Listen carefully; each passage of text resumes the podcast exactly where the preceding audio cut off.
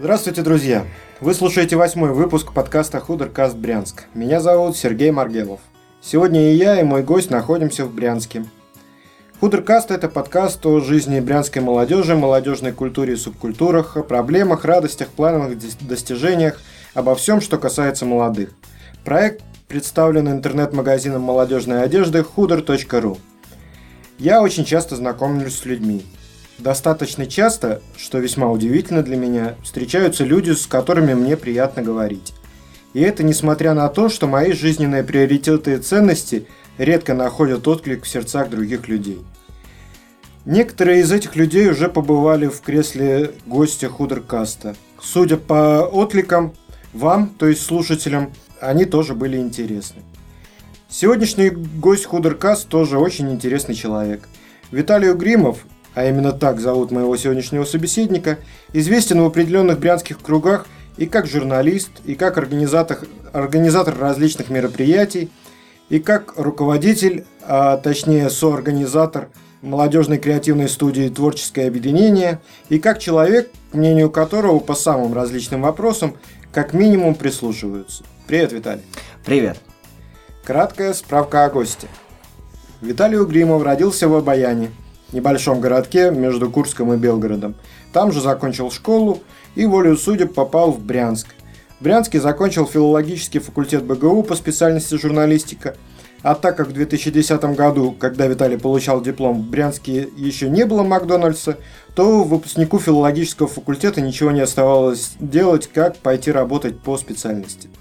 Даже не так, работал он уже с первого курса – в газете «К спорту», вообще много где работал, и футбольным арбитром, и грузчиком, и музыкантом. Так или иначе завела его судьба на 60-й наш канал. Потом на телеканал «Губерния».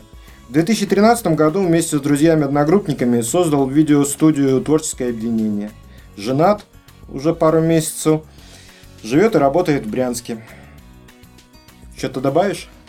Ну вот если только э, не руководитель, а все-таки у нас на студии творческое объединение царит демократия, мы все решения принимаем коллегиально. Поэтому э, соорганизатор, наверное, это более точная формулировка. Я почему э, называю тебя руководителем, что касается творческого объединения, потому что э, уж прости, но когда я захожу к вам в офис, я вижу, как э, Ваня с Лешей работают, а ты руководишь.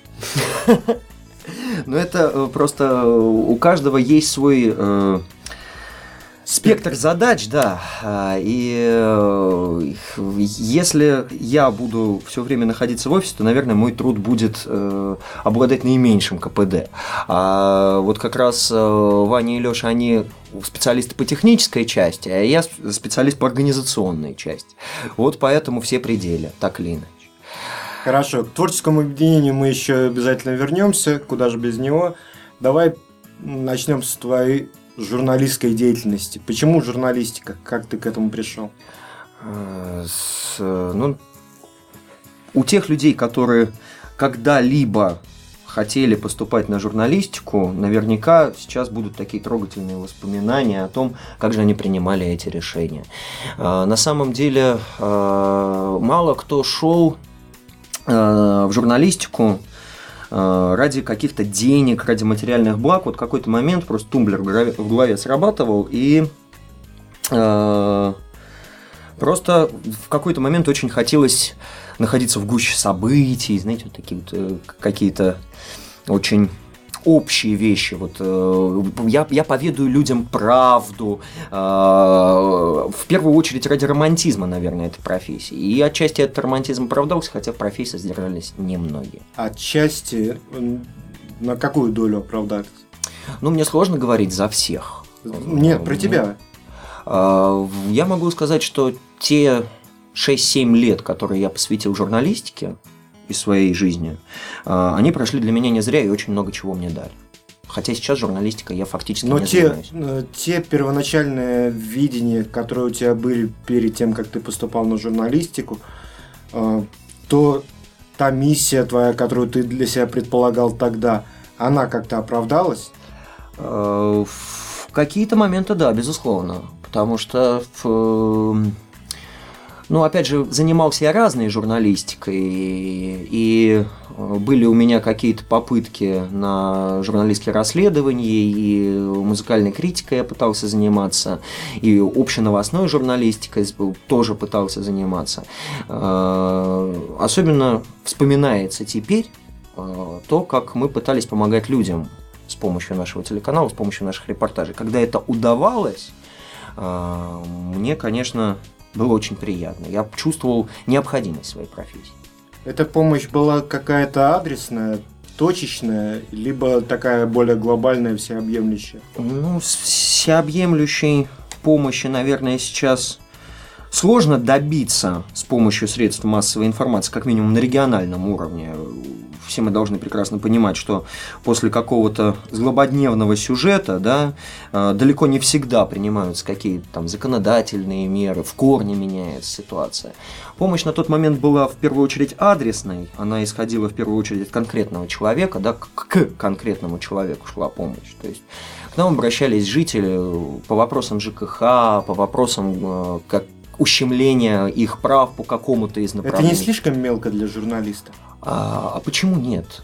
Почему нет? Во-первых, потому что э, ситуации, поверьте моему опыту, ситуации у большинства людей так или иначе походят друг на друга, э, так или иначе они как-то друг с другом соотносятся. И потому э, мне бы, во всяком случае, очень хотелось бы верить, что человек увидев репортаж о той ситуации, которая очень похожа на его ситуацию, уже понял какой-то алгоритм действия, как эту ситуацию можно исправить, не обращаясь к телевидению. Наверное, ради этого средства массовой информации в том числе и должны работать. Не ради того, чтобы приезжать на каждую проблему. Вот у меня там потекла труба, я не знаю, как обратиться в ЖКХ.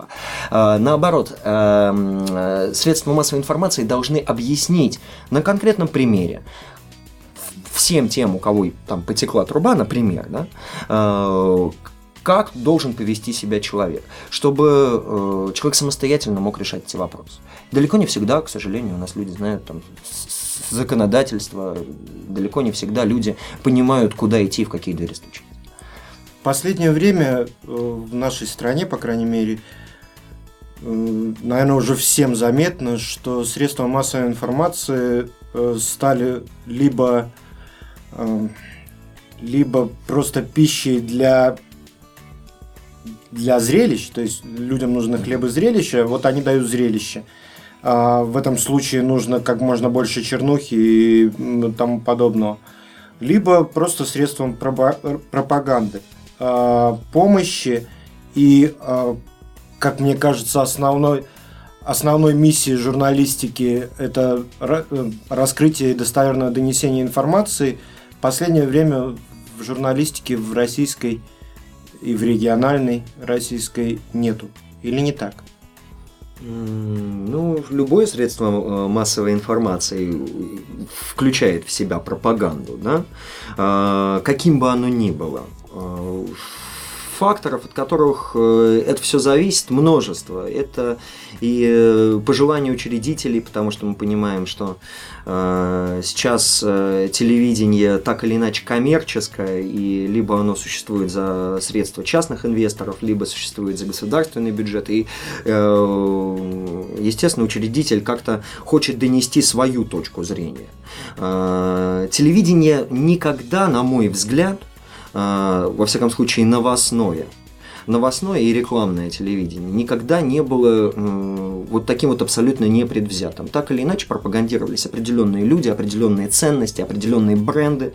А, все мы были погружены вот в это вот море да, потока информации через средства массовой информации, да, прошу прощения за тавтологию. А, и так или иначе, путем вещания вот этих вот средств массовой информации, я сейчас говорю и про газеты, и про радиостанции, и про интернет, и про телеканалы, а, каждый из э, данных изданий, из данных телеканалов или станций пытались нам навязать или донести до нас какой-то определенный угол зрения.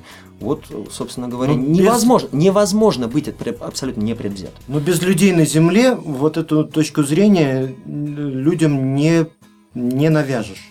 То есть э, журналист, конечный журналист, то есть э, репортеры, э, там ведущие, кто угодно. Вот те, которые, э, те, с которыми общаются люди, ну, опосредованно общаются, э, они в любом случае, они в первую очередь ответственны за то, э, какую информацию человек получает и как он ее воспринимает.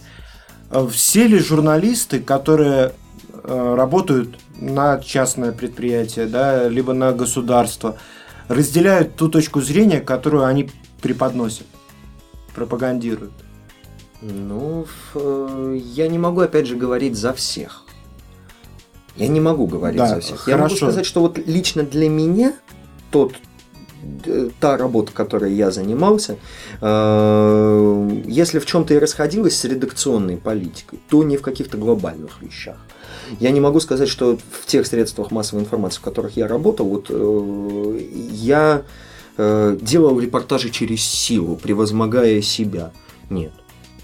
Нет. Понятно. Журналист, журналистика, СМИ – это э, пятая власть, да? Четвертая, Четвертая власть. Четвертая власть. Откинул. Ну, я блогеру поставил пораньше. Это четвертая власть. Э, власть означает очень большую силу, очень большое влияние, очень большой авторитет. Это люди, которые могут вершить судьбы, это люди, которые могут менять историю, ход истории, э, ход событий. Они могут, они могут развязать войну, они могут окончить войну. Все очень просто. Вот на прошлой неделе в Египте осудили э, трех журналистов. Двоим дали 7 лет, одному 10 лет. За то, что они, э, по мнению суда, э, искажали информацию для, э, для пропаганды партии братьев мусульман. Канал Аль-Джазира, известно, что они очень ангажированы по поводу братьев мусульман и катарское их руководство все это поощряет и всячески финансирует. Вот идея в чем? Если есть какая-то, если есть что-то, что по мнению журналистов, либо какого-то журналистского сообщества, либо руководства этого журналиста будет правильно, э, то для достижения этой цели возможно ли врать? Имеет ли э, право журналист врать? Для достижения э, высокой цели.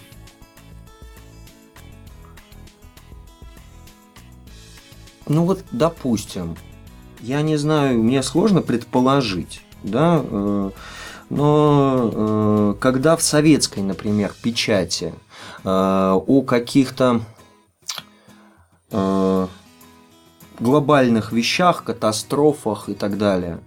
А, или, например, во время Великой Отечественной войны, когда наша советская печать, даже несмотря на а, какие-то э, поражения, может быть, на какие-то большие потери, все равно а, писала о превосходстве советского оружия. Да?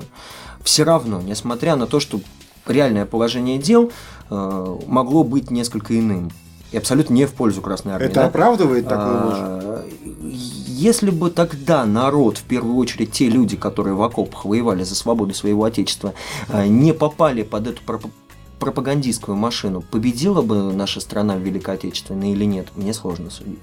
Но мне кажется, а, как раз-таки роль пропаганды в данном случае сыграла одну из основополагающих ролей.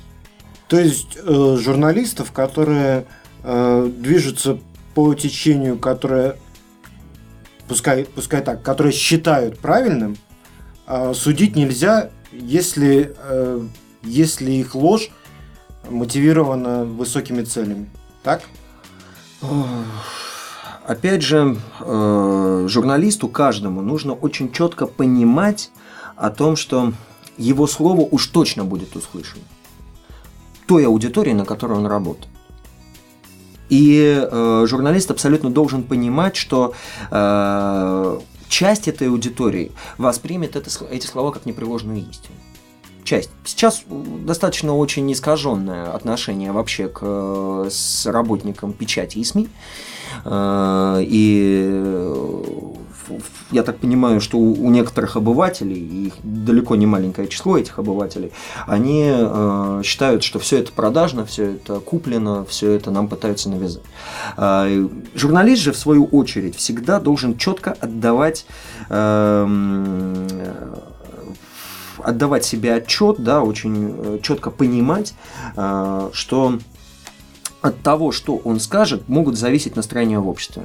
Я не помню, по-моему, в Норвегии или в Швеции. Это понятно. Он... Когда э, на 1 апреля дали шутку о том, что будет там, по-моему, или наводнение, или метеоритный дождь, когда люди побежали из дома эвакуироваться. Вот это самый яркий пример. И человек, даже если он узнал какую-то правду, какую-то правду, да, которая э, может э, очень Ему сильно навредить? напугать, напугать э, массы.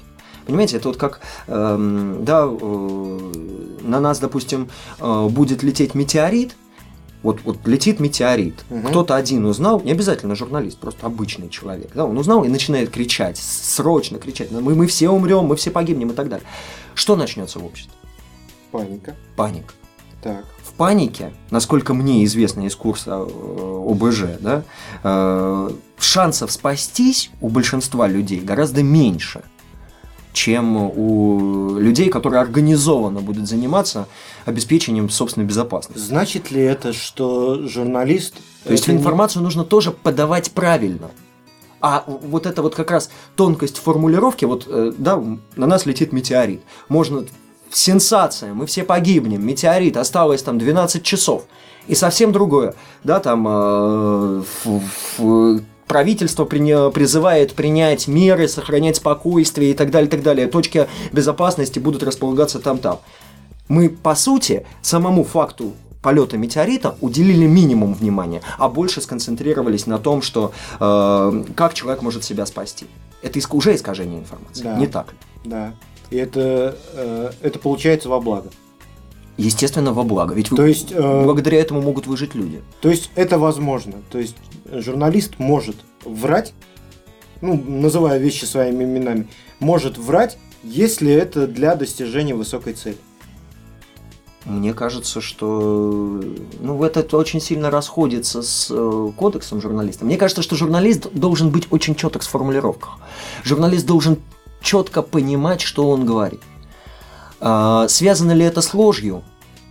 И обязательно ли должно это быть связано с Ну, ложью? там очень размытая граница, на самом деле, между Вот. ложью и недосказанностью, да? вот об или, этом и речь. или ложью и использованием каких-то витиеватых формулировок.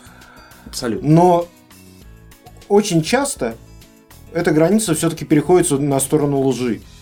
То есть э, ложь довольно-таки частое явление в журналистике современной.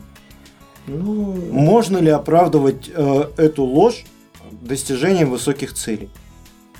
как говорят, что оптимизм это недостаток информации, да? А, Не могу я об этом судить. Э, В, в любом случае, э, журналист, как мне кажется, да, всегда должен соблюдать вот это вот э, четкое правило, что, где, когда, кто и почему иногда. С- Он То должен он не- очень не может четко отвечать. Он очень четко должен отвечать на эти вопросы. Ведь он занимается новостной журналистикой. Если мы говорим про новостную журналистику. Аналитика это немножко другая история. Мгм. Когда мы говорим про новостную журналистику, нам нужно там в течение двух-двух с половиной минут рассказать о какой-то проблеме, о какой-то ситуации, или наоборот о том, как проблему решили. Для этого есть там по телевизионному формату в новостях очень маленький хронометраж.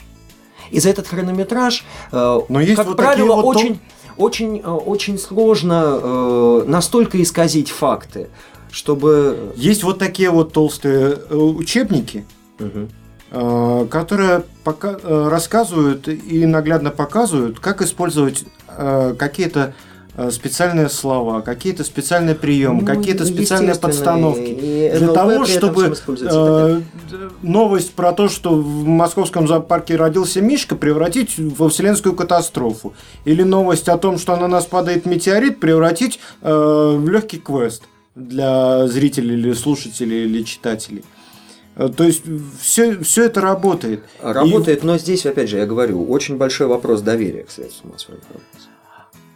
А какое может быть доверие, если... а, Сейчас такой, я прошу прощения, перебью. Сейчас такой объем и такое количество различных э, с каналов такой коммуникации, да, опять же, я говорю сейчас обо всем. Мгм. Мы инфополе вообще не можем воспринимать в разрезе только одного средства массовой информации. Мы Мгм. уже вышли из того времени, когда на всю страну у нас было пару изданий, да, а сейчас, э, я не помню сколько, но ведь количество каналов, уже там э, только телеканалов, больше сотни. И они абсолютно разностилевые. Есть э, и э, музыкальные каналы, есть новостные каналы, есть спортивные каналы, есть э, общественно-политические каналы, как Первый или Дождь, например. Да? Ведь если мы посмотрим да, новостную ленту Первого канала и э, новостную ленту Дождя, это абсолютно дв- как будто люди были на разных мероприятиях. Иногда складывается такое впечатление. Не всегда, но иногда складывается, что вообще люди на разных полюсах живут. И э, воспринимать конкретную новость, на, как мне кажется, это я во всяком случае новости смотрю так. Я включаю несколько каналов и пытаюсь посмотреть там одновременно и НТВ, и РЕН, и Вести 24, и Дождь, если по- получается, и так далее. Это поэтому у тебя такая взъерошенная прическа. Ну, потому что А, смотреть все это вместе я бы не выдержал. Ф- Ну, никогда не читайте советских газет по Да, утрам. до обеда. А, ф- Если, опять же, да, такой поток информации скапливается на нас, да, э, различный, что действительно, если э, всему этому уделять хотя бы по 5 секунд своего времени, да, вот 5 секунд просто подумать о том сообщении, которое я увидел. Что мы подразумеваем под сообщением? Начиная от э, объявления рукописного на столбе о том, что продается там участок, и заканчивая статьей в газете или репортажем на телеканале. Человек сойдет с ума. Естественно, как-то Хорошо, мы а если- выработали себе какие-то общие эм, со временем Фильтры. фильтры, да, когда мы очень четко разграничиваем э, Вот этому верю, вот этому вот не этому верю. верю, вот этому не верю. Кстати, были очень интересные э, исследования по поводу интернета, что всего лишь 6% э, всей информации в социальных сетях люди могут адекватно усвоить и потом пересказать, э, осмыслить. Все остальные 94% по сути проходят мимо ушей. Но это среднестатистический показатель.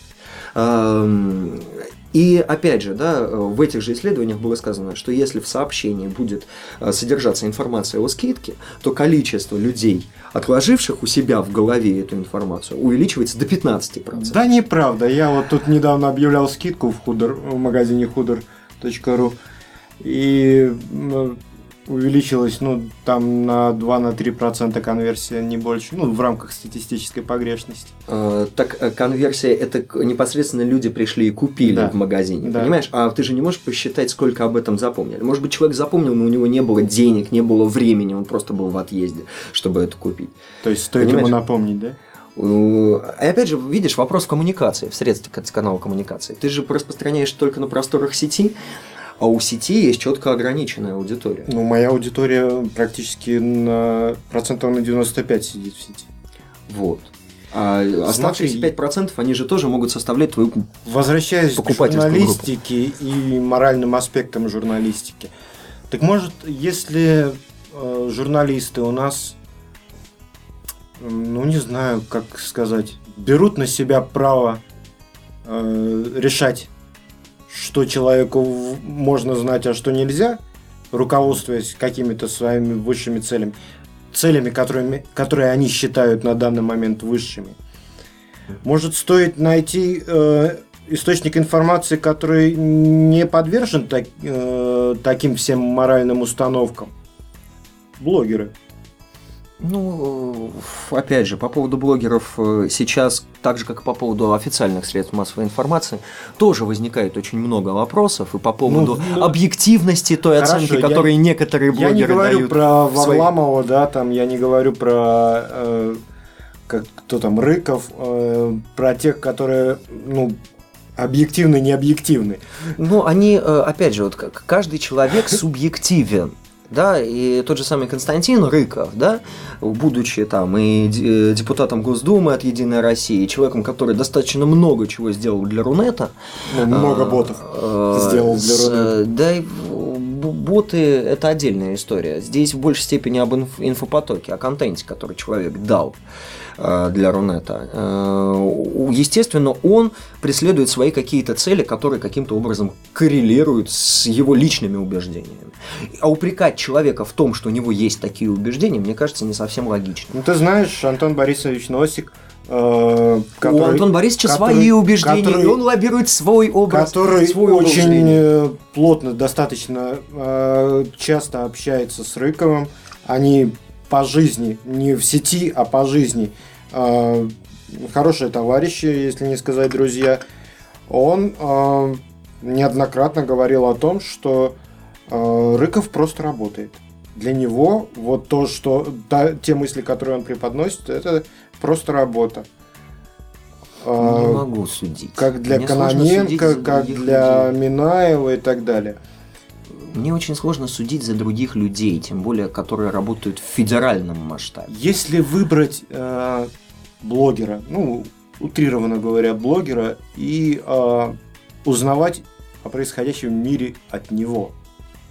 Ну, такая идеалистичная, ситуация. Некоторые наверняка так и делают. Некоторые так и делают. Э, Не будет ли это более правильным, чем э, пытаться фильтровать э, заведомо необъективный контент? который ангажирован какими-то идеями, идеологиями а и так где далее. где гарантия объективности этого контента? Гарантия – это то, что он тебя пока ни разу не подводил.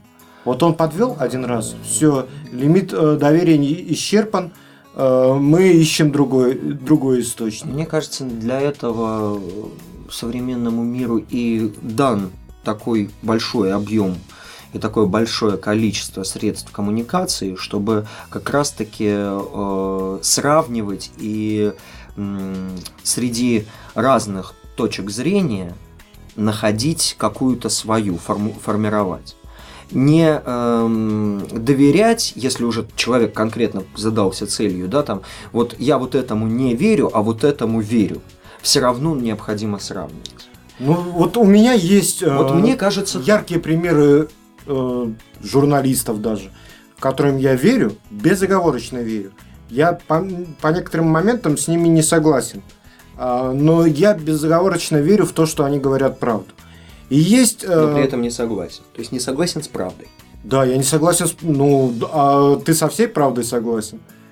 А, вот я это не согла... вопрос мнения. Понимаешь, э, я не то, что не согласен с правдой, я не отрицаю, что это правда. Я отрицаю, э, отрицаю что это хорошо. Несогласие с правдой значит признание конкретного тезиса ложью. Нет, неправда. Не, не, значит, я неправильно выразился. Я просто говорю о том, что я не согласен с мнением по некоторым вопросам э, данных конкретных журналистов.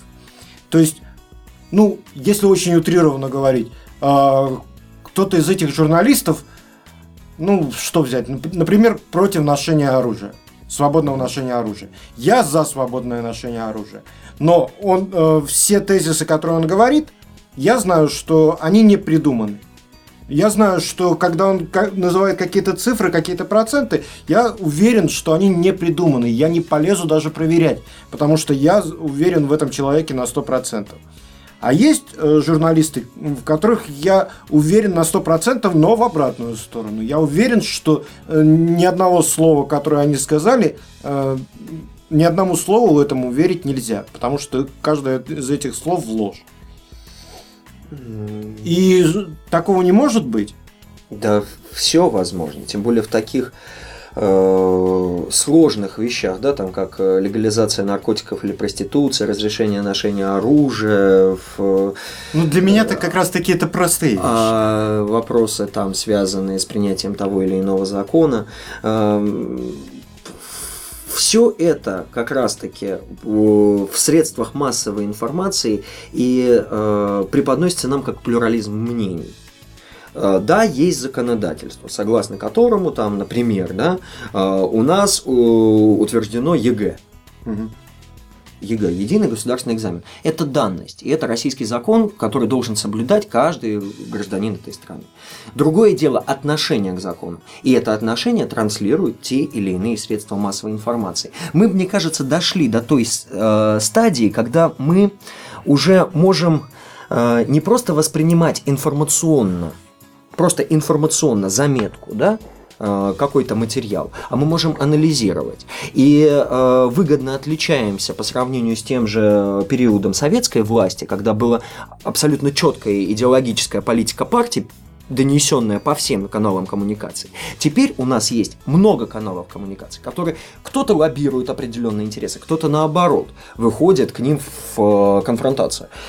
И только сравнивая, человек может выработать такую позицию. Отчасти наверняка мне так кажется. Я при этом не присутствовал, люди боролись во время перестройки за эти идеалы. Они хотели, чтобы было много, чтобы были разные точки зрения. Вот, пожалуйста, разные точки зрения. И э, возвращаться к тому, что есть только один канал коммуникации, которому я буду точно верить, вот он, СМИ, э, мне кажется, не совсем логично. Мы построили такую страну, в которой есть много разных мнений, и эти мнения не, необходимо слушать.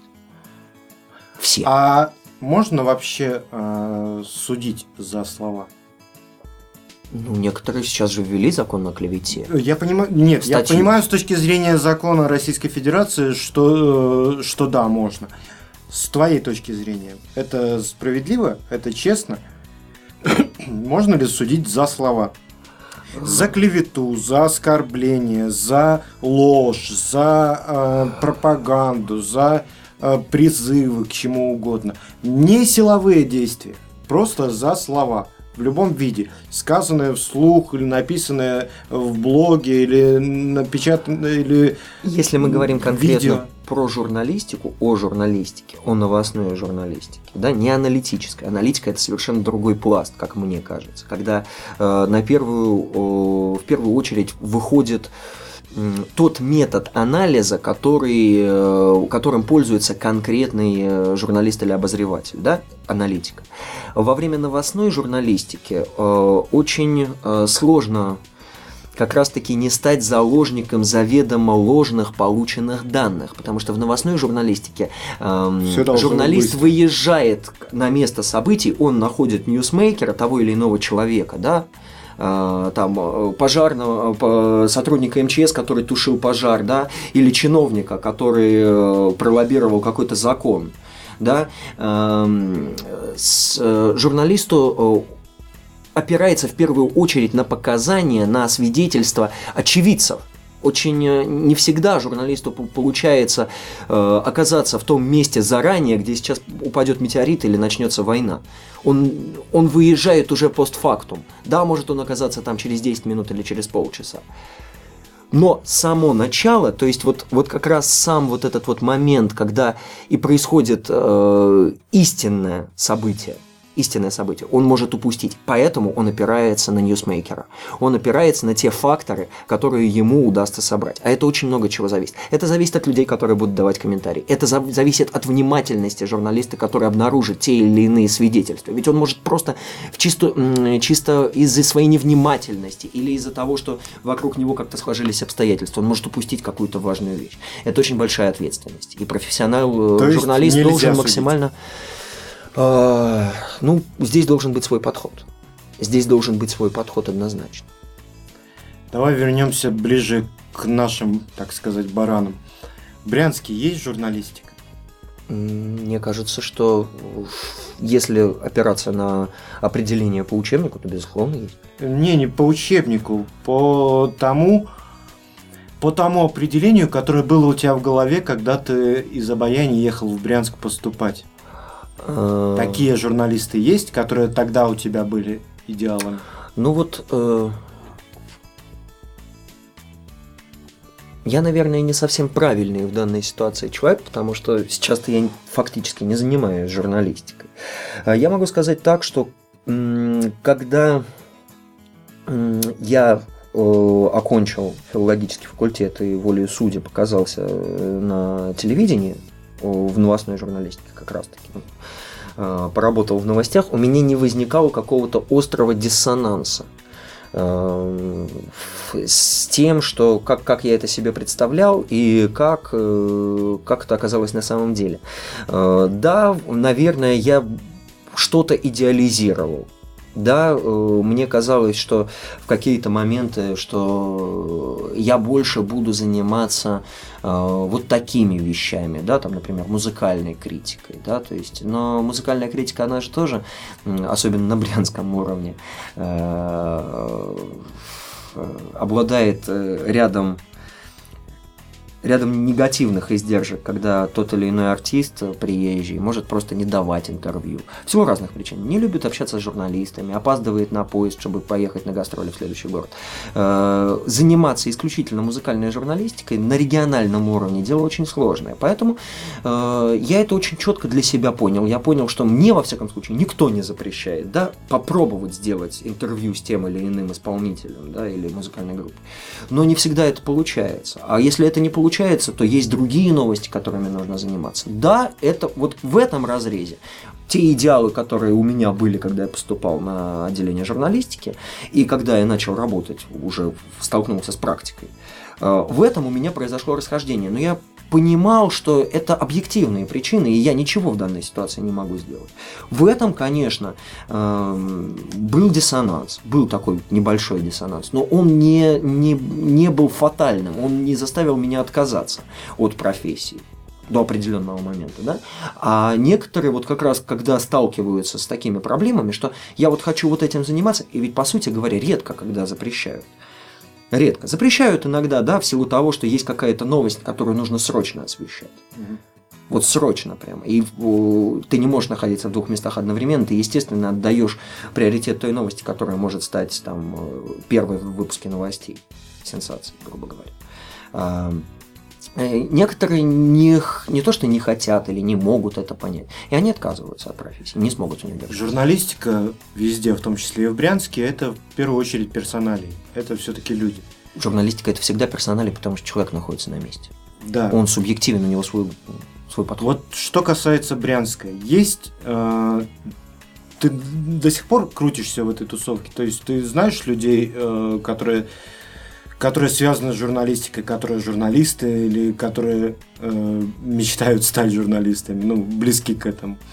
Вот. Э, меня интересует, ты можешь назвать людей, которые в Брянске на данный момент уже являются тем, что для тебя является журналистом, тавтология, прошу прощения, э, и те, у которых очень большие перспективы в этом направлении, те, которые вот-вот, и мы о них узнаем, мы о них услышим, и мы будем точно их знать. Это могут быть не только люди, но и какие-то, не знаю, проекты, может. Может, ну, какой-то новостной интересный портал Брянска, о котором мы почему-то не знаем, а стоило бы почитать и присмотреться к людям, потому что авторы очень интересные и свежи. Естественно, я общаюсь э, с коллегами, с некоторыми мы даже очень до сих пор э, хорошо дружим. Э, Брянск уже дал в федеральной журналистике много достаточно хороших специалистов. И их число уже там перевалило за десяток тех людей, которые уехали и сейчас благополучно трудятся в федеральных СМИ. То есть в Брянске не получится реализовать себя а, журналистом? Нет, ну просто в какой-то момент человек же, он же развивается. И он выходит на тот уровень, когда э, ему хочется попробовать нечто большее. Это логичный процесс. Человек не может всю жизнь просидеть там на одной должности, например, да? или дойдя до пика карьерного роста там, на определенном предприятии, он э, понимает, что у него есть еще задор, силы, амбиции, чтобы выйти на другой уровень, и он резко меняет там место работы, должность. Так. Вот э, в журналистике это, нету горизонтального роста. Это не значит, только, что только вертикально. Ну, журналистика это же часть масс-медиа, а в масс-медиа всегда роль личности э, выходит на первый план. И да, вот если, я поэтому, если меня поэтому человека... удивляет, что Э, э, Если у человека нет вот этого вот стремления, да, выбежать, э, на первый план, да, оказаться на первом плане, то он будет, наверное, хорошим специалистом, я надеюсь, да, на своей должности всю оставшуюся жизнь там, до пенсии. А, есть такие люди, да, которые довольствуются тем, вот они поймали свой строй, они понимают, что ну не надо, и мы не можем их за это судить. Но Мне просто всегда казалось, люди... что журналистика это вот одна из тех немногих сфер в жизни человека, где э, горизонтальный рост даже чаще интерес, интересней, чем вертикальный.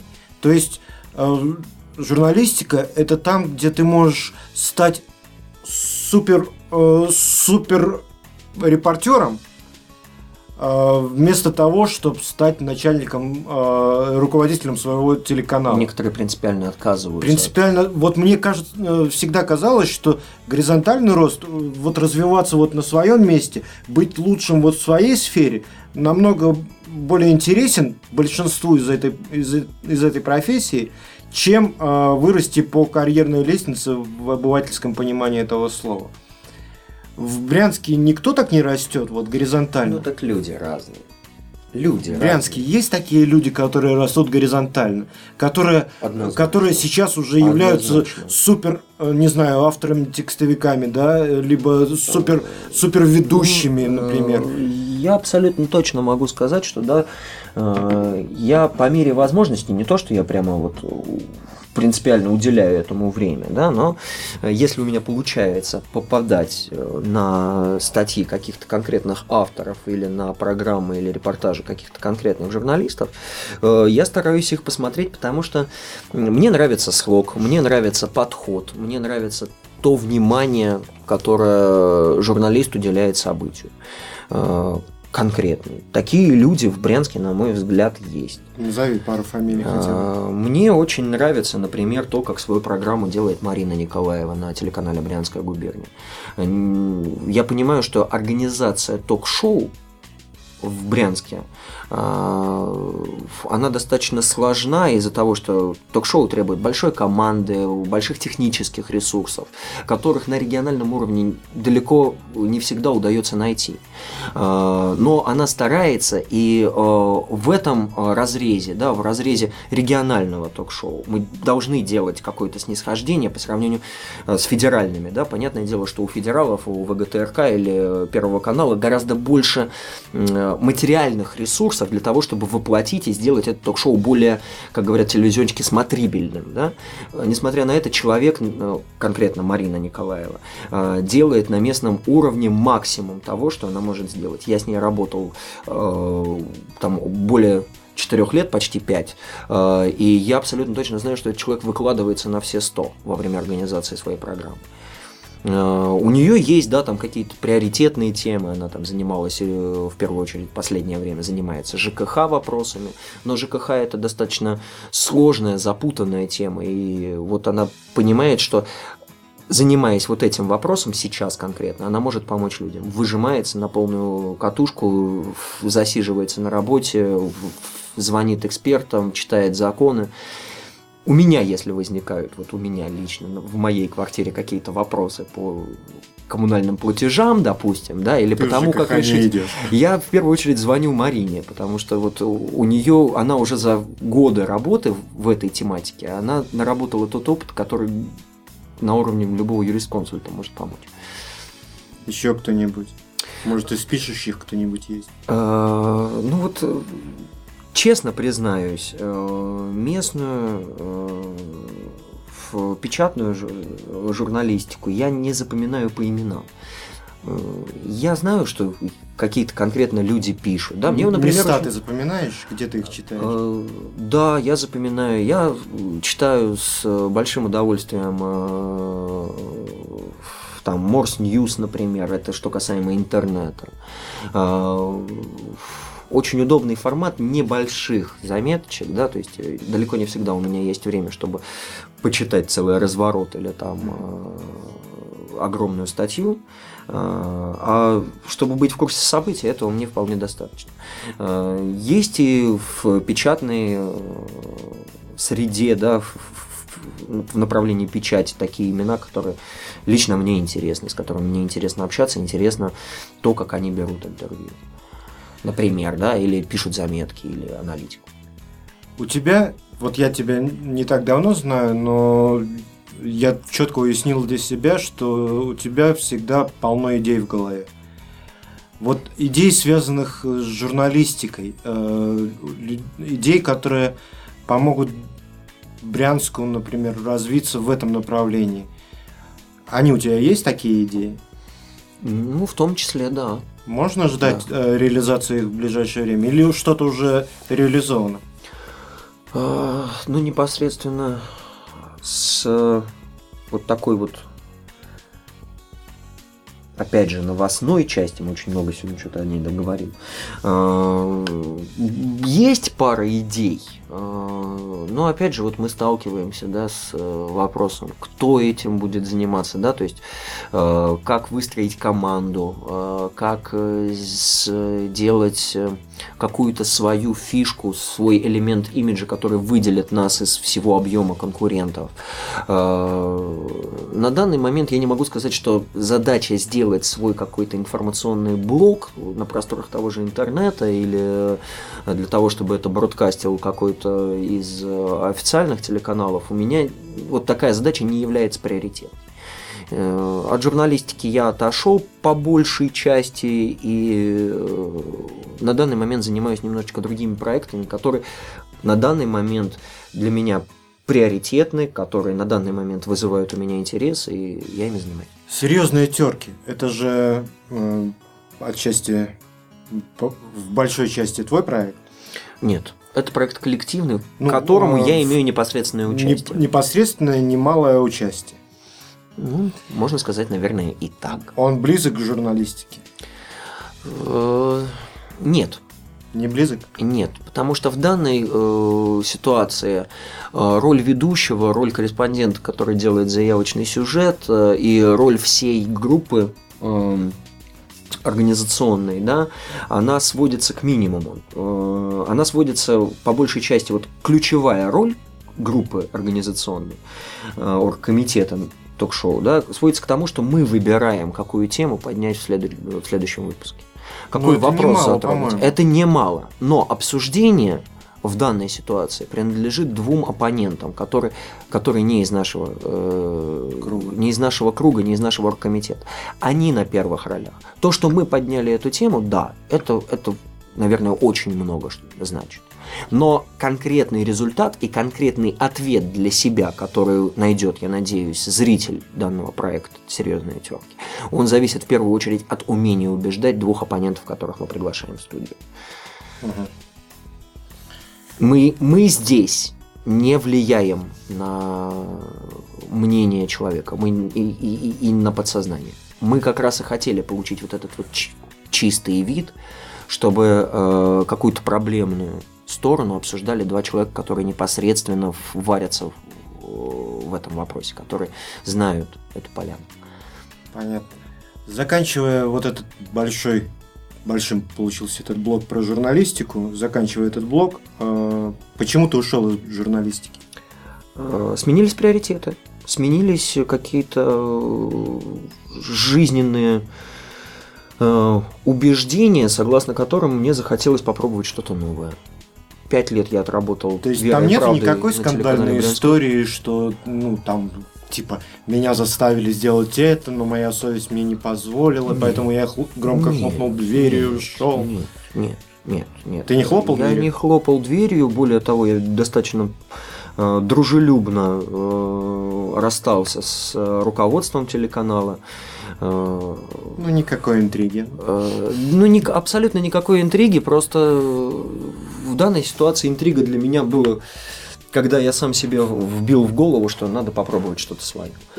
Вот. Э, просто мне захотелось развернуть свою деятельность на немножко в другое русло, Э, и попробовать заняться именно производством контента. Э, а это немножечко другая история. Это не столько зависит от написания сценария, сколько это зависит в организации, когда нужно э, найти людей, которые будут на первых ролях в кадре, да, когда нужно найти идею подобрать, вместе ее разработать, когда нужно найти людей, которые будут эту идею воплощать с технической точки зрения. У вас получается это все?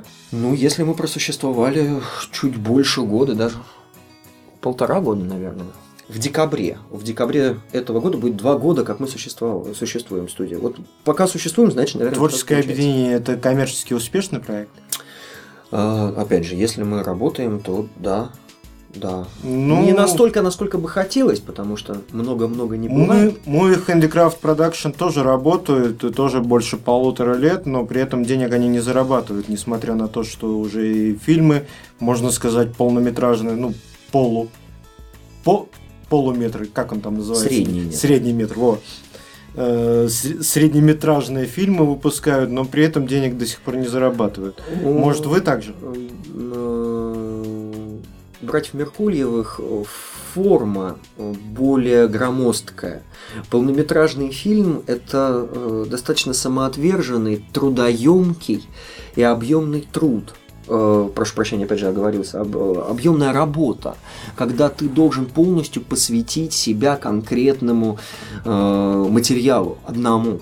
Мы в полном метре, в среднем метре никогда в своей жизни не работали. Это, Будете? А, это, а, кстати говоря, выгодно выделяет Movie Handicraft Production от нас, потому что у ребят хватило энтузиазма заняться и воплотить в жизнь такую масштабную идею, а у нас пока нет. А, естественно, мы хотим. Естественно, мы хотим, но и даже у нас есть две наработки по сценариям, но мы хотим максимально обстоятельно подойти к этому. Мы понимаем, что, может быть, в чем-то у нас не хватает опыта э, в реализации э, художественной полнометражной постановки. Поэтому мы не торопимся, ну, мы не опыт, форсируем события. Опыт, судя по вашим э, артхаусным польским картинам, э, у вас есть. Артхаус получился. Артхаус это это проба пера, но это про пера в большей степени шуточные, нежели э, обладающие да, претензией ну, на что-то серьезное. Не, мы все подумали, что это художественное произведение. Некоторые, кстати говоря, насколько мне известно по комментариям в социальных сетях, э, действительно и восприняли это как э, абсолютно серьезную, законченную киноработу. Нет, официально заявляю для всех слушателей Худоркаста, что э, ленты э, польского кинорежиссера Мацева Кошика э, не составляют э, великой культурной ценности. Может быть, каждый найдет в этом фильме что-то свое. Но э, я убедительно прошу мере, вас не судить, не судить строго наши картины, которые мы делаем. Тем более, что мы делаем их э, исключительно ради того, чтобы... Э, Проверить новые фильмы. Э, ну, иногда и так.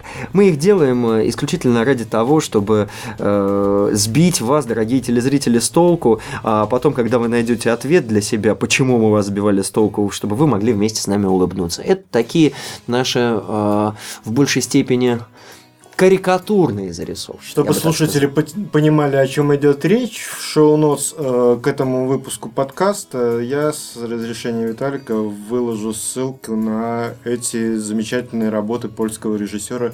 Я не помню его фамилии. А, Мацал Кошек. Мацал Кошек – это наш персонаж, который мы нами выращен, нами Ты не рассказывай никому. Ну, по большому секрету, мы можем сказать, что, конечно же, такого персонажа не существует. Это, ну, это как это наш Козьма Прутков. Ну, взял, взял э, сдал компромат. Конечно, менее талантливый, конечно, менее искрометный, но, но наш. Свой родной. Да. Э, есть у вас проекты. Я так понимаю, что творческое объединение в основном э, зарабатывает производством видеоконтента на заказ. То есть это рекламные ролики, это какие-то презентации, это какие-то э, да. вот, да. вот такие вот вещи. А, есть у вас э, заказы, либо какие-то проекты, которые вы сейчас делаете, либо планируете их начать делать, либо уже сделали, которые вам приносят огромное огромное удовлетворение от того, что вы их делаете. Да, безусловно. Что безусловно. Это? Ну, во-первых, хотелось бы сказать, что мы, наверное, дошли до такой стадии, когда мы можем э, сами выбирать, ну, не всегда, но уже можем, уже у нас получается выбирать то, чем мы будем заниматься. А потому есть у нас такие проекты коммерческие и некоммерческие, которые э, действительно нас вдохновляют, которыми э, мы хотели бы гордиться. Это и проект «Стихи над городом», который абсолютно некоммерческий, э, который реализуется у нас уже э, больше года. Э, это и проект «Герой нашей улицы», это и проект «Имя Брянщины», который мы реализовали совместно с Брянским региональным представительством Изборского клуба. Это все три проекта, которые в большей степени не журналистские, а документали... э, документалистские э, документальные проекты. Э, документалистика тема хороша, наверное, особенно историческая документалистика, особенно культурно-просветительская какая-то тематика, да, контента. Она тема хороша, что она абсолютно э, лишена субъективной оценки. Она абсолютно лишена э, включения наших э, убеждений и наших Э, каких-то идеалов. Э, когда мы работаем с проектом э, «Имя Брянщины», например, да, мы опираемся непосредственно на консультации ученых-историков, на какие-то архивные данные, которые нам удается найти в, в, архив, в книгах, в энциклопедиях, в каких-то интернет-официальных ресурсах, потому что хотелось бы, конечно, быть максимально близкими к трактовке исторической, да, биографии того или иного персонажа, да, там, будь то Анастасия Вяльцева или э, Александр Пересвет, Олег Брянский и так далее. Э, когда мы говорим о проекте «Герои нашей улицы», тогда мы работаем с э, очевидцами, мы работаем с родственниками э, ребят, которые погибли в Чечне или Афганистане. Нам очень хочется, чтобы вот эти судьбы людей, которые сложили свои головы, отдали свои жизни в борьбе за интересы э, России. Э, чтобы вот э, эти имена действительно были увековечены. Мы можем их увековечить только в формате видео, поэтому этим и занимаемся. Я бы, конечно, с тобой поспорил по поводу того, что в исторической документалистике нельзя внести субъективное мнение. Но, к сожалению, формат, когда-то заявленный мной, передачи э, ограничивает нас во времени, а я не могу не затронуть еще одну тему, э, которой ты касаешься, которая тебя касается, это рокировка. Какое отношение ты имеешь э, к фестивалю «Рокировка»? Ну, опять же, наверное, меня можно назвать соорганизатор. Я включился в проект «Рокировка» э, спустя там несколько лет после его создания. Э, меня пригласил э, в него к участию к этому проекту директор фестиваля Эдгар Вартанян, который, на мой взгляд, делает просто титанический труд и на Брянском региональном уровне пытается создать фестиваль э, некоммерческий, с абсолютно некоммерческой идеологией, то есть э, э, раскрутка и предоставление площадки для выступления группам, э, не входящим э, в чарты и не собирающим олимпийский.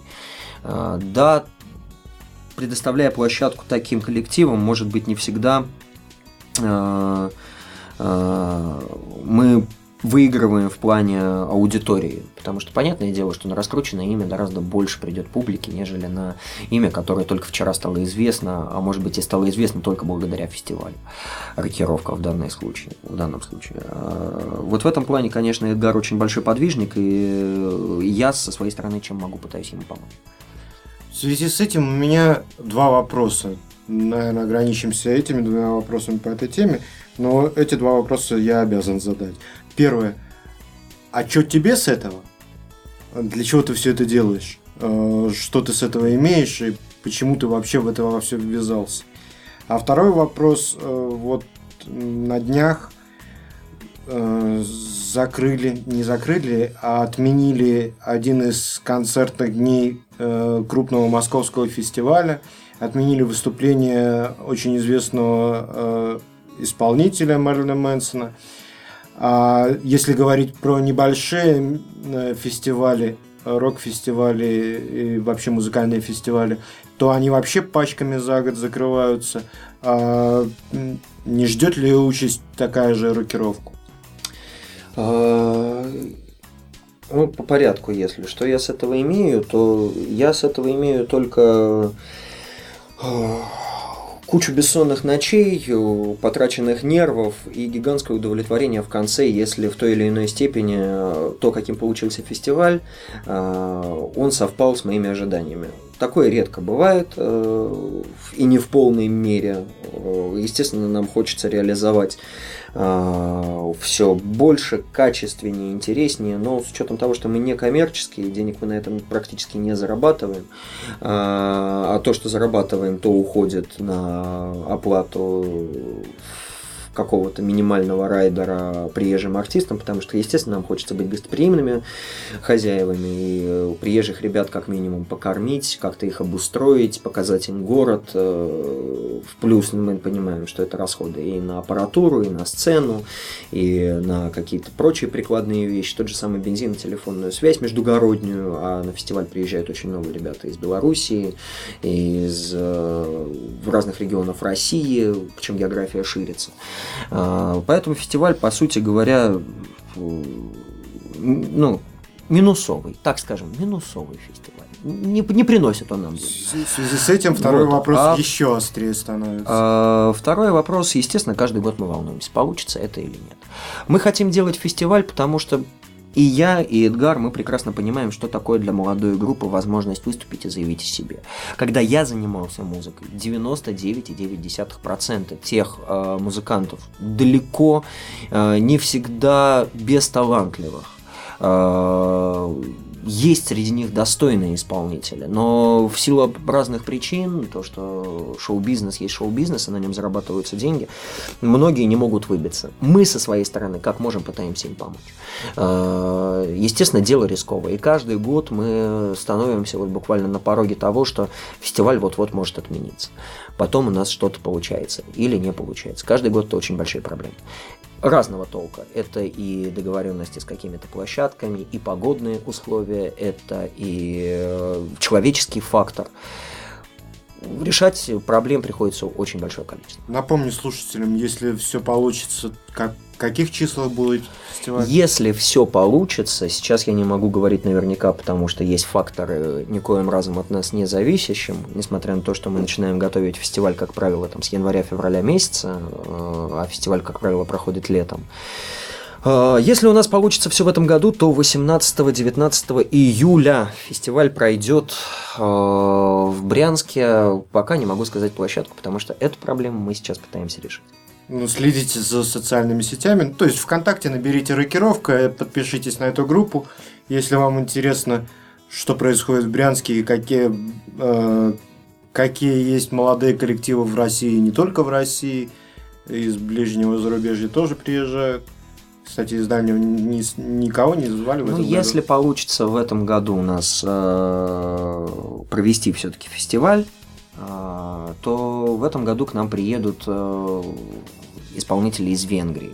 Mm-hmm. Группа Claps for Caroline э, в этом году прибывает в России с очень большим туром. Они выступают э, на фестивале «Окна от крови» в Петербурге. Они выступают, если не ошибаюсь, на Доброфесте в Ярославской области. Еще несколько концертов они дают по регионам. Ну и в том числе ребята с большим энтузиазмом восприняли предложение приехать к нам в Брянск. И если фестиваль получится, то, конечно же, они будут. Так вот, если вам э, интересна такая музыка, если вам интересны такие, как сказал бы Савинов, движухи, то ВКонтакте, рокировка, подписаться. Так, мы подошли к концу, к сожалению, потому что у меня еще куча вопросов не заданных. Ну ладно, как-нибудь другой раз. Пять стандартных вопросов в конце. Я их задаю каждому гостю, ты не станешь исключением. Если бы была такая возможность, хотел бы ты в следующей жизни родиться в Брянске? Почему бы нет? Отлично. Второй простой вопрос. В чем смысл жизни? А, преображать вокруг себя действительность конкретно в данном месте и в данное время. Угу. Третий вопрос. Какие твои первые мысли после пробуждения? выстраивание планов на день, что нужно решить сейчас, а что через час. Мгм. Куда сейчас пойти, на кухню или в ванну? да? И это в том числе. Это же тоже задача, которую нужно решить. Четвертый вопрос. Сколько у тебя в шкафу вещей с капюшоном? Честно посчитал. Честно посчитал три. Пятый вопрос. Э, Очень интересен будет твой ответ, я думаю. Я на это очень рассчитываю. Посоветуй трех человек для будущих выпусков Худеркаст. М, Хороший вопрос. На самом деле достойных людей в Брянске огромное количество. И э, я уверен, что общение с многими брянскими людьми, которые сегодня здесь что-то пытаются сделать, общение может сложиться очень интересным, гораздо интереснее, чем со мной. А, И очень сложно выбрать. Очень сложно выбрать людей, которые всего-то троих. Уж постарайся. Ну, тогда, наверное, первых, кто придет в голову. Давай. Эм, Я бы, наверное, пригласил